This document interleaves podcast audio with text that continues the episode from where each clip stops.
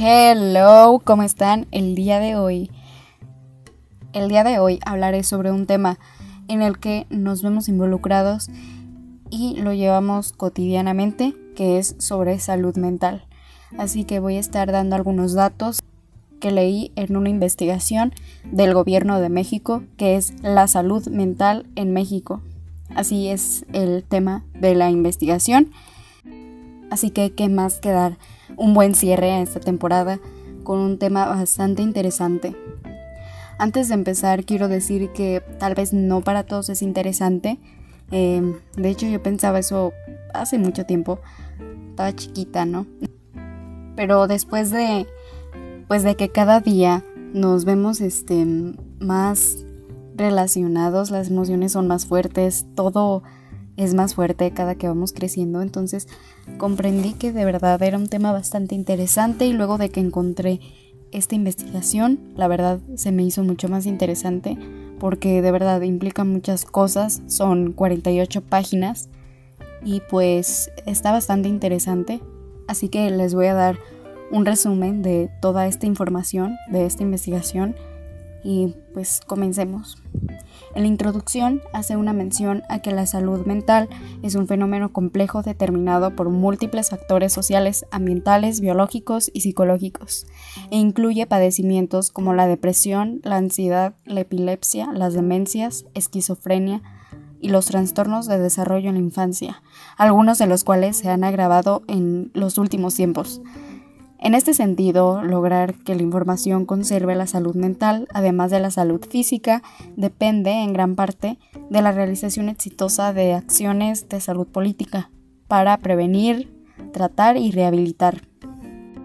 Otro aspecto inherente a la política social es que la salud mental se relaciona, al igual que la salud física, con la pobreza, en donde la incidencia de estos padecimientos exige de los afectados mayor proporción de los pocos ingresos que generan, además de lo incapacitantes que resultan, que como consecuencia disminuyen o frenan el potencial de desarrollo de las personas y por tanto los núcleos familiares. Y bueno, eso es un poco de la introducción de esta investigación, así que vayamos adentrándonos cada vez más en este tema. Según la Organización Mundial de la Salud, la salud mental es el bienestar que una persona experimenta como resultado de su buen funcionamiento en los aspectos cognitivos, es decir, en psicología este término se emplea para hacer mención de las capacidades humanas que permiten el desarrollo del conocimiento a través de sentidos, experiencias, interpretaciones y asociaciones que los individuos hacen de la información que ya poseen. En otras palabras, es aprender. También en aspectos afectivos, que esto va relacionado con las emociones, y conductuales, que pues ya sabemos que va dirigido hacia la conducta. Y, en última instancia, el despliegue óptimo de sus potencialidades individuales para la convivencia, el trabajo y la recreación. Y aquí viene un subtema interesante que dice la salud mental como necesidad básica. Y esto dice que dentro de las necesidades básicas del ser humano se encuentra la salud. Es por ello que los gobiernos, comunidades, familias y personas se preocupan siempre por conservar y mantener niveles óptimos o, entre comillas, saludables. Ian Gogh y Len Doyle definen las necesidades humanas básicas y estipulan lo que las personas deben lograr si han de evitar el daño serio y sostenido. En estos términos, daño serio se entiende como fundamentalmente incapacitado para perseguir lo que uno considera lo bueno. El argumento desemboca en las necesidades básicas, puesto que la sobrevivencia física y la autonomía personal son precondiciones de cualquier acción individual en cualquier cultura y constituyen las necesidades humanas más básicas, que son aquellas que deben satisfacerse en algún grado antes que los actores pueden efectivamente participar en su forma de vida buscando alcanzar otras metas. La sobrevivencia no es suficiente, ya que constituye una necesidad humana básica, la salud física. Para desempeñarse adecuadamente en sus vidas diarias, la gente no solo necesita sobrevivir, también necesita poseer una módica salud básica. El nivel de autonomía entendida como la capacidad de iniciar una acción, la capacidad de formular propósitos y estrategias e intentar ponerlas en acción, está determinado por tres variables según Doyle y Gogh. El nivel de entendimiento de nosotros mismos, de nuestra cultura y de lo que se espera de nosotros, la capacidad psicológica de formular opciones para uno mismo, su salud mental y las oportunidades objetivas de actuar en consecuencia y la libertad implicada en ello.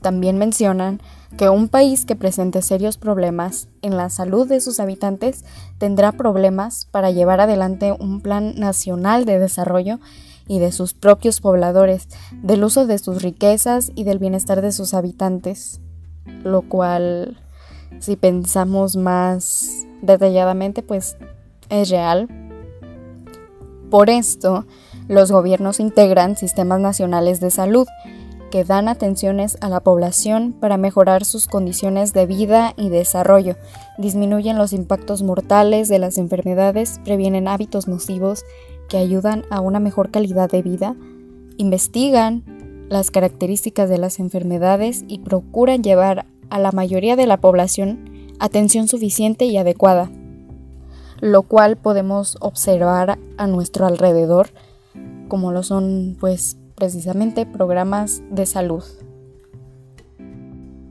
Y por otro lado, dentro de las premisas que rigen las acciones del sector salud en nuestro país, el programa de salud 2000 a 2006 menciona que la buena salud como objetivo de desarrollo y condición indispensable para alcanzar igualdad de oportunidades. La salud, junto con la educación, es el componente central del capital humano, capital más importante de individuos y naciones. Mejorar la salud y asegurar la educación significa fortalecer al individuo y a la sociedad para procurar y acrecentar sus medios de vida.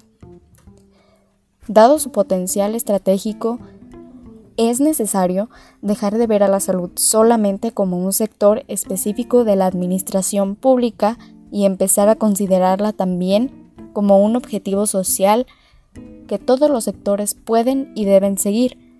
En este sentido, se requiere complementar las políticas de salud con políticas saludables. Otro subtema que se incluye en, dentro de esta investigación es la relación entre enfermedad mental y enfermedad física. Y dentro de este apartado nos menciona que esta relación es muy estrecha ya que existe una gran variedad de enfermedades médicas que dan como resultado trastornos mentales claramente identificados y a los que se han denominado secundarios, son numerosas las enfermedades médicas que generan trastornos mentales en individuos susceptibles. Entre estas predominan las endocrinológicas, las cardiopatías, las inmunológicas y las neurológicas. Y un ejemplo de esto es la alta proporción de pacientes diabéticos, padecimiento que tiene una prevalencia del 10% en la población y que provoca trastornos depresivos y cambios de personalidad secundarios al procedimiento médico. También más del 50% de pacientes con enfermedad vascular cerebral presentan trastornos mentales, principalmente alteraciones del estado de ánimo. En otro apartado de subtema nos habla sobre el sistema psiquiátrico tradicional y los planteamientos para reformarlo. Y este nos dice que la concepción de la locura manejada por la psiquiatría biologista, que consiste en la atribución de un origen biológico hereditario, la desvincula del contexto social, encubre su verdadero carácter y le utiliza como medio de contención social quienes salen de la norma y dejan de ser productivos en términos económicos corren el grave peligro de ser considerados locos, donde las estrategias del sistema psiquiátrico tradicional han incluido la reclusión de los enfermos a espacios cerrados, bajo vigilancia médica y psiquiátrica, uso de medicamentos para tratar de contrarrestar los efectos físicos en las personas que padecen estas enfermedades. Lo que sucede entonces como consecuencia es un internamiento casi de por vida, dependiendo de la enfermedad. Condiciones miserables de subsistencia de estos hospitales que son comúnmente llamados manicomios o casa de la risa, por bajos presupuestos y la casi nula rehabilitación. Para Franco Basaglia, quien asumió la dirección del Hospital Psiquiátrico de Gorizia, Italia, en 1961, el gobierno psiquiátrico denuncia los extremos a que han llegado las condiciones de manicomios e instituciones similares y pugna por su definitiva erradicación. El término antipsiquiatría lo desarrolló David G. Cooper en su libro La gramática de la vida, en inglés The Grammar of Living. Se denuncia principalmente el ejército del poder con violencia y represión a nivel de las instituciones destinadas a volver las necesidades de los enfermos mentales. Basaglia planteó dentro de los proyectos de reforma psiquiátrica la revisión y análisis de la organización sanitaria a nivel psiquiátrico y como grupo de psiquiatras interesados documentar y denunciar la psiquiatría y servicios relacionados en Francia, Portugal, Alemania, Italia y España que integraban el mapa de la vergüenza. Los cambios propuestos por esta nueva cultura de la salud se deberían reflejar en cambios prácticos.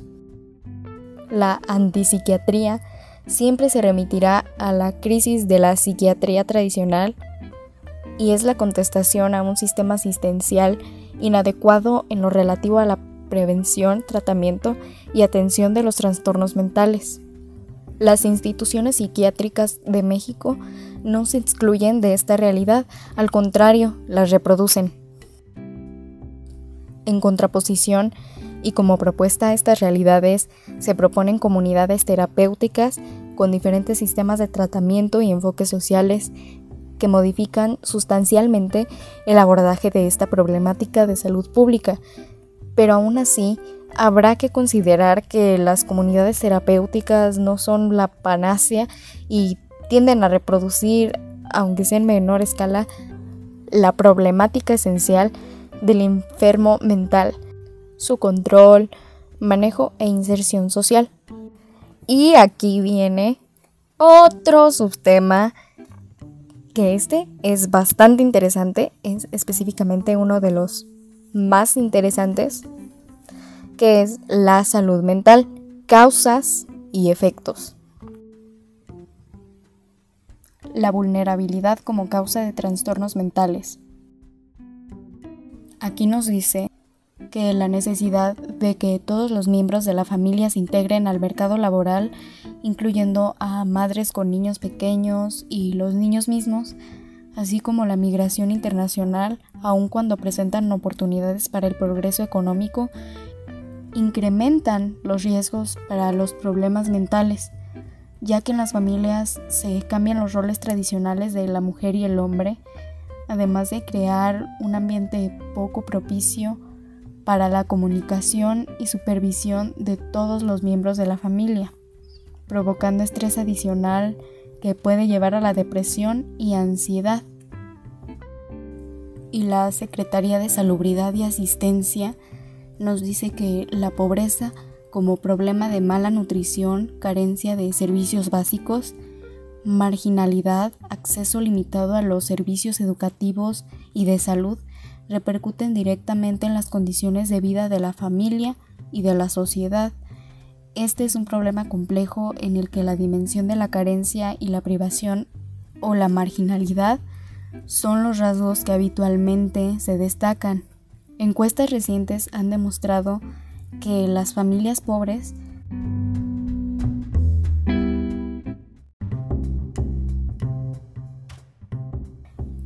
una mayor prevalencia de depresión y trastornos de ansiedad. Los niños que viven en la pobreza se encuentran más expuestos a enfermedades médicas, estrés familiar, apoyo social inadecuado y a la depresión de los padres. La pobreza se asocia con la falta de apoyo y de estimulación, ambientes caóticos, estrés psicológico y bajo control en las familias. Según la OMS, existe evidencia científica que la depresión prevalece de 1,5 a 2 veces más entre las personas de bajos ingresos de la población. La pobreza de la Organización Mundial de la Salud puede entonces considerarse un determinante importante de los trastornos mentales y viceversa. Otro factor es en el trabajo, que es las personas desempleadas tienen más síntomas depresivos que las que encuentran trabajo. Inclusive las personas con empleo que ya perdieron su trabajo tienen un riesgo doble de estar deprimidas que las que mantienen su empleo.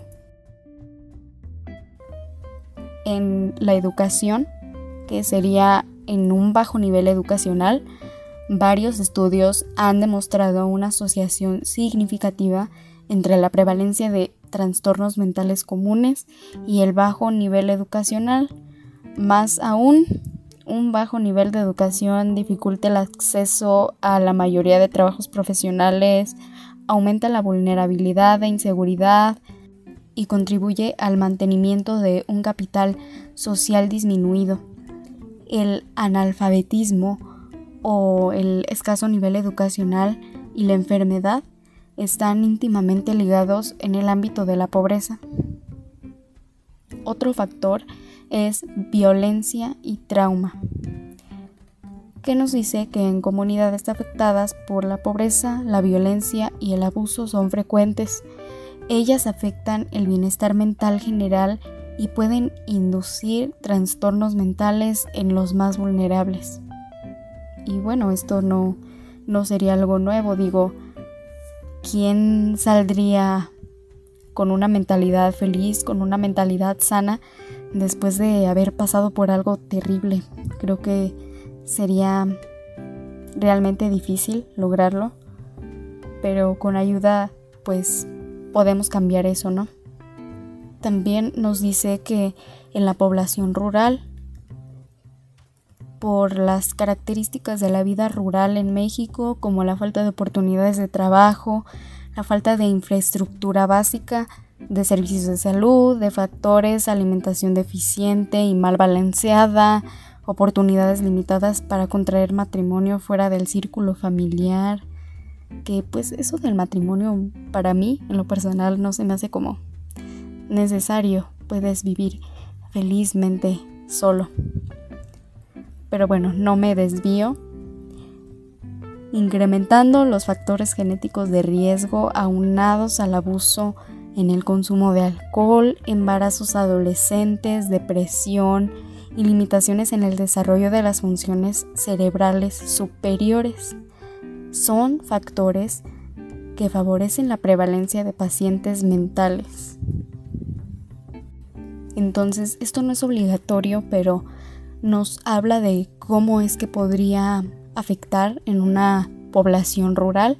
Se supone que esta investigación ya está comprobada, entonces para ellos pues es así, aunque yo pienso que no siempre debe ser así, que pueden haber muchos casos que incluso pues sea todo lo contrario, que les vaya muy bien y así, pero como estamos hablando de salud mental, aquí nos habla de, de esos factores que podrían afectar en la población rural. También otro apartado nos dice que en niños y niñas de situación de calle.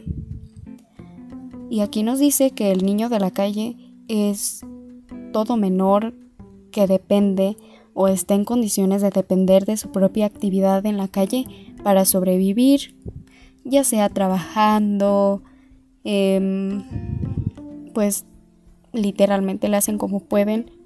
Y la verdad es un es un horror que, que vivamos así, digo, si tienen padres, los padres deberían hacerse responsables y no, la verdad, no tengan hijos, pero bueno, ese es otro tema, perdón por desviarme. De igual modo, existen menores que trabajan en la calle para contribuir al ingreso familiar, llamados también niños en la calle. Con su inclusión en el mercado laboral, los niños y jóvenes de hogares más desfavorecidos se encuentran en condiciones de enorme desventaja, pues trabajar para contribuir al ingreso familiar les impide asistir a la escuela. Esta falta de preparación se convierte en un obstáculo para superar en el futuro sus precarias condiciones de vida.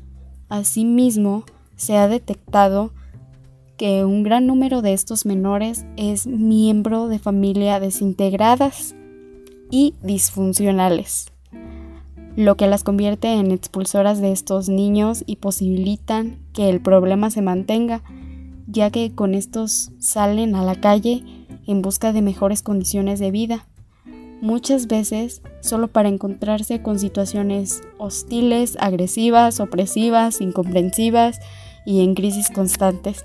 Los niños y jóvenes viven continuamente expuestos al uso de drogas, a la violencia social, al abuso sexual, a la prostitución, a la explotación y a las enfermedades transmitidas por vía sexual.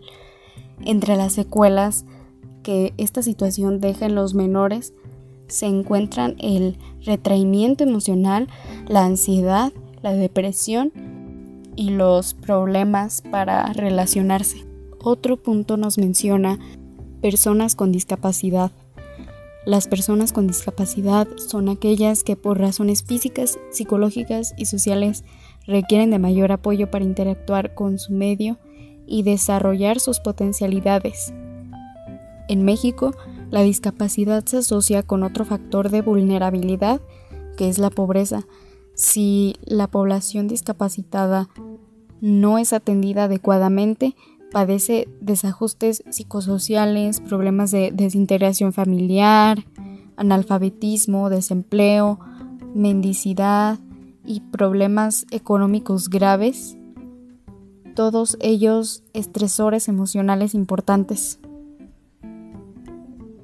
También otro de los varios puntos que ya llevamos nos menciona a los menores farmacodependientes y nos dice que el consumo de drogas en México se ha extendido a casi todos los grupos sociales.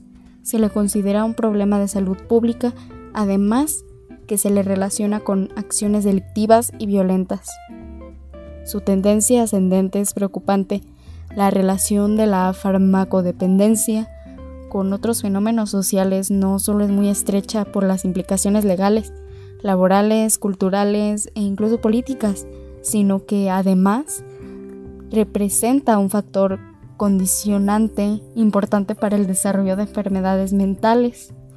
La relación con la familia de origen es especialmente importante para explicar las variaciones en los índices del consumo de drogas. Los resultados muestran que el vivir en la calle es el factor de riesgo más importante para usar drogas, aunque no necesariamente debe ser así. 56% de los menores que viven en esas circunstancias, en comparación con solamente 5% de los que viven en su casa han usado drogas. Aunque como ya les mencionaba, no necesariamente es así. Pueden existir diversas em, situaciones, diversos factores, por lo que los jóvenes se involucren pues en drogas, en adicciones. Entonces aquí como que mm, como que no me convence muy bien esta parte de la investigación Mm, en general de todo lo que he estado comentando, pues no se me hace como mm, muy específica, que en realidad pues no, es, no están dando una información específica, sino en general, aunque pues hay, hay cosas que deducir de esto, pero como ya decía, no en todos los casos es así, entonces ahí pues hay que considerar también eso, ¿no? También nos mencionan en otro punto madres adolescentes. Y aquí nos dice que la maternidad y paternidad adolescentes son fenómenos de actualidad que cuentan cada vez más con mayor atención por parte de las políticas públicas en México, que pues sería estos programas de apoyo que, que imparte el, el gobierno de México. Son innumerables los actores involucrados en el embarazo en la adolescencia, como lo podrían ser falta de información sobre educación sexual y reproductiva, familias disfuncionales, consumo de drogas, reproducción de patrones culturales, falta de oportunidades de desarrollo para los jóvenes y la presencia de problemas mentales como el trastorno por déficit de atención, entre muchas otras. Las mujeres que inician la maternidad en esta etapa de su vida van reducidas las posibilidades de permanecer en el sistema educativo o de incorporarse al mercado de trabajo. La mayoría de las madres adolescentes tiene que abandonar sus estudios, ya sea por cuestiones personales, presiones familiares o por discriminación escolar. Enfrentan situaciones de conflicto que le significa cambios fundamentales en su condición y las exponen a experiencias de vida con soledad, dolor emocional, intolerancia y tensiones emocionales fuertes que las afectan tanto a ellas como a sus hijos. Y hay muchísimas más personas que podrían ser propensas a todo pues todo esto de manera negativa en las que se incluyen adultos en plenitud población indígena, población migrante y enfermos mentales delincuentes recluidos. Y aportando otro dato sobre esta investigación, según González Salvador, el 18% de la población urbana entre 18 y 64 años de edad sufre trastornos afectivos, principalmente depresión.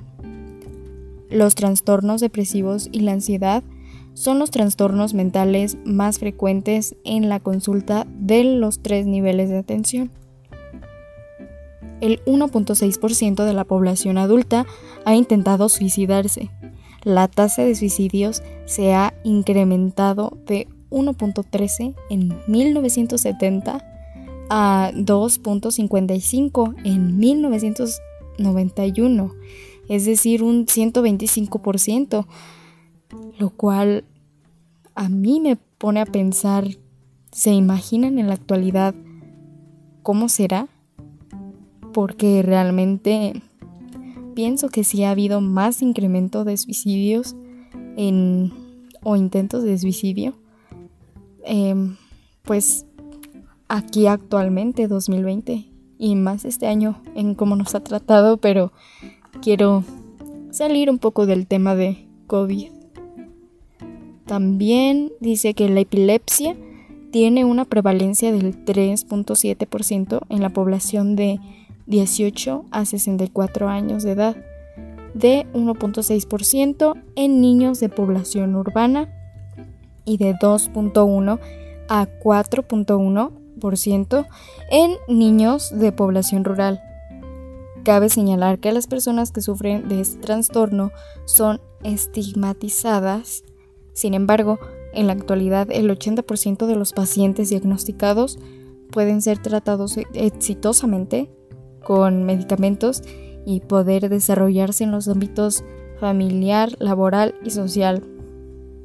Aquí esto, fíjense que se me hace muy feo em, que para tratarte trastornos, bueno, algunos, que son muy graves, pues ahí sí se necesitan medicamentos. Pero hay casos en los que realmente mm, pues no están a un nivel así que digas muy grande.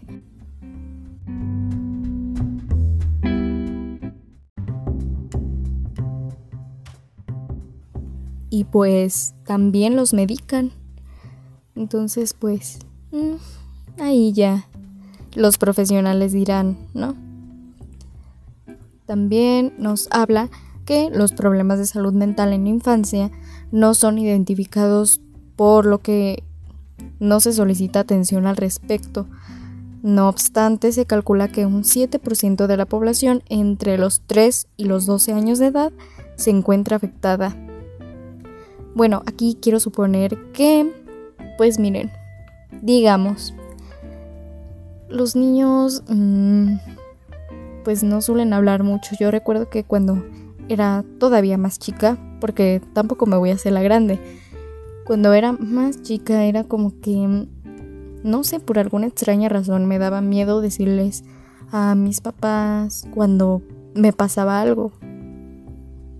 Entonces, pienso que pueden tener esto mismo estos niños que se mencionan en este punto importante. Entonces, pues pues habrá que que tener una relación de más confianza con los hijos, ¿no? Para que pues les cuenten todo sin tener miedo. Normalmente no dicen por, por miedo a, a que les vayan a decir, a que los vayan a regañar, porque suele pasar que los regañan cuando no tienen que hacerlo, porque no es algo que ellos decidan, es algo que simplemente sucede. También por ahí nos dice que en las escuelas de educación especial de la Secretaría de Educación Pública se atienden anualmente a un número aproximado de 140 mil niños con problemas de aprendizaje, 35 mil por deficiencia mental, 12 mil por problemas de lenguaje, 8 mil por trastornos de la audición, 3 mil por impedimentos motrices y 2 mil por problemas de conducta. Y bueno, eso es como algo de lo que quería destacar en, en este episodio. La verdad que está bastante interesante y todavía falta muchísimo. Eso es una pequeña parte de todo. También, em, por ahí ya casi se me olvidaba comentarles un, un detalle, una cosa que encontré por aquí en esto que les digo que está bastante interesante. Y hay una pregunta que dice, ¿cuánto cuesta la enfermedad mental? Y aquí dice que las estimaciones de los costos no están disponibles para todos los trastornos mentales y ciertamente no lo están para todos los países. Los estudios con metodologías acabadas se llevaron a cabo en la Gran Bretaña y en los Estados Unidos de América.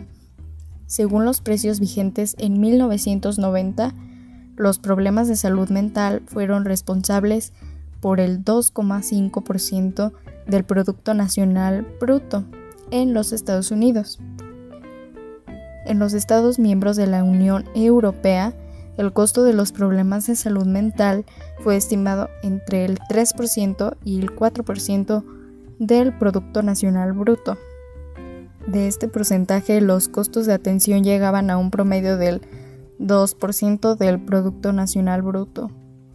Y bueno, esto es algo que nos dicen que en sí no nos dan números exactos, puesto que no en todos los países, como ahí decía, no está disponible. Entonces, pues habrá que investigar ahí más, ¿no? aunque pues sí sería bastante porque cuántos países hay. Además de que eso mencionó hace pues ya bastante tiempo, entonces también habrá que actualizar, pienso yo. También nos habla de efectos sociales de los problemas de la salud mental, que es ausentismo laboral, que en muchos países desarrollados 35% al 45% del ausentismo laboral es debido a los problemas de salud mental. Estas cifras indican la importancia y gravedad que los trastornos mentales generan en muchos países.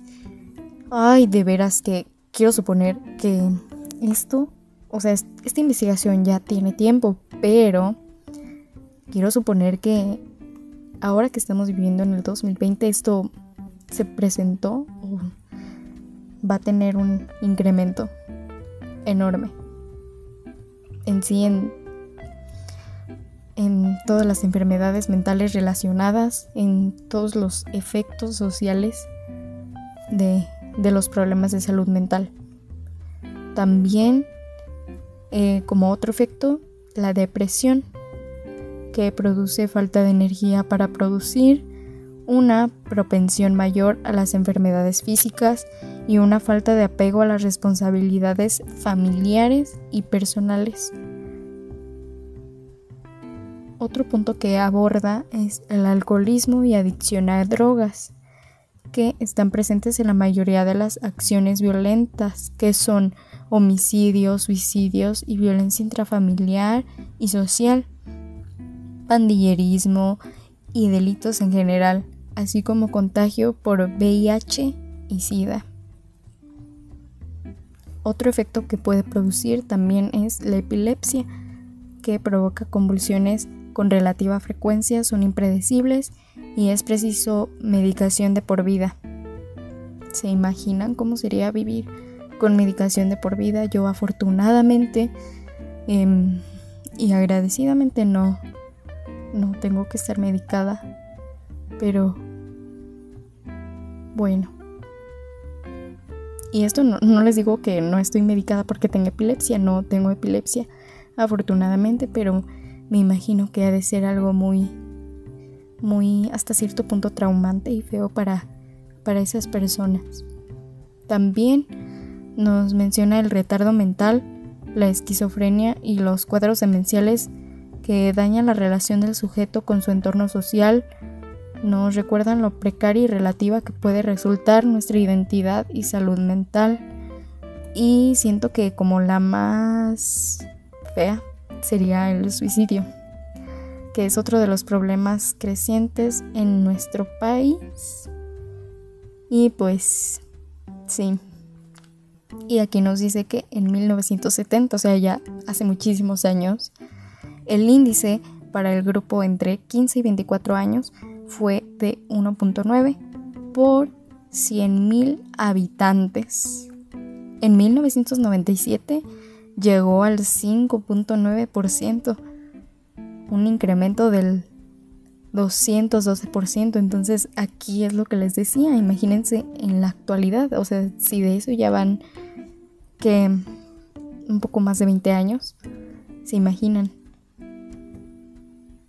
Debe ser alarmante las cifras. Y bueno, pues nada más quería contarles un, poco más sobre este tema, em, porque es importante conocerlo, em, muy importante, y también bastante interesante porque puedes mm, sacar cosas que a lo mejor no tenías previstas o cosas que pues ya ya sabías que se presentaban ahí, pero a lo mejor no de esta manera en la que en la que lo explica esta investigación. Entonces, espero que haya ayudado bastante a comprender un poco más todo esto de la salud mental. Em, si pasas por alguna situación de alguna enfermedad mental, si tu salud mental no está bien, Recuerda que aquí tienes una persona para hablar, para comunicarte conmigo y te recibiré de la mejor manera con un enorme abrazo virtual, ya sabes.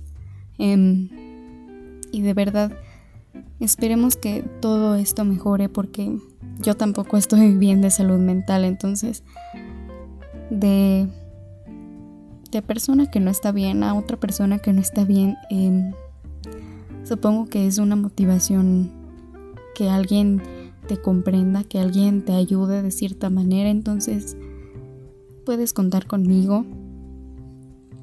Y bueno, em, así se finaliza todo este lapso de información en este episodio.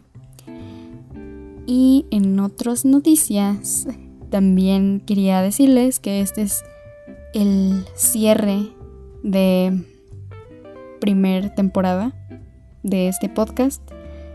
La segunda temporada estaré como es el mes de octubre y toda esta onda, ya se viene Halloween, Día de Muertos y todo esto. Pensé en hacer la segunda temporada, no sé, por ahí leyendo leyendas, eh, cuentos de terror, mm, criticando películas de terror y pensé en, esas cosas que podría hacer para no aburrirnos de, de la misma cosa y dar cierre a este tema. Y bueno, espero que te haya gustado mucho, que te haya servido muchísimo y sobre todo que te haya agradado, que te haya informado, que de cierta manera hayas aprendido algo. Eso es lo importante de todo esto. Y bueno, me despido, te mando un abrazote virtual y nos vemos en la próxima temporada.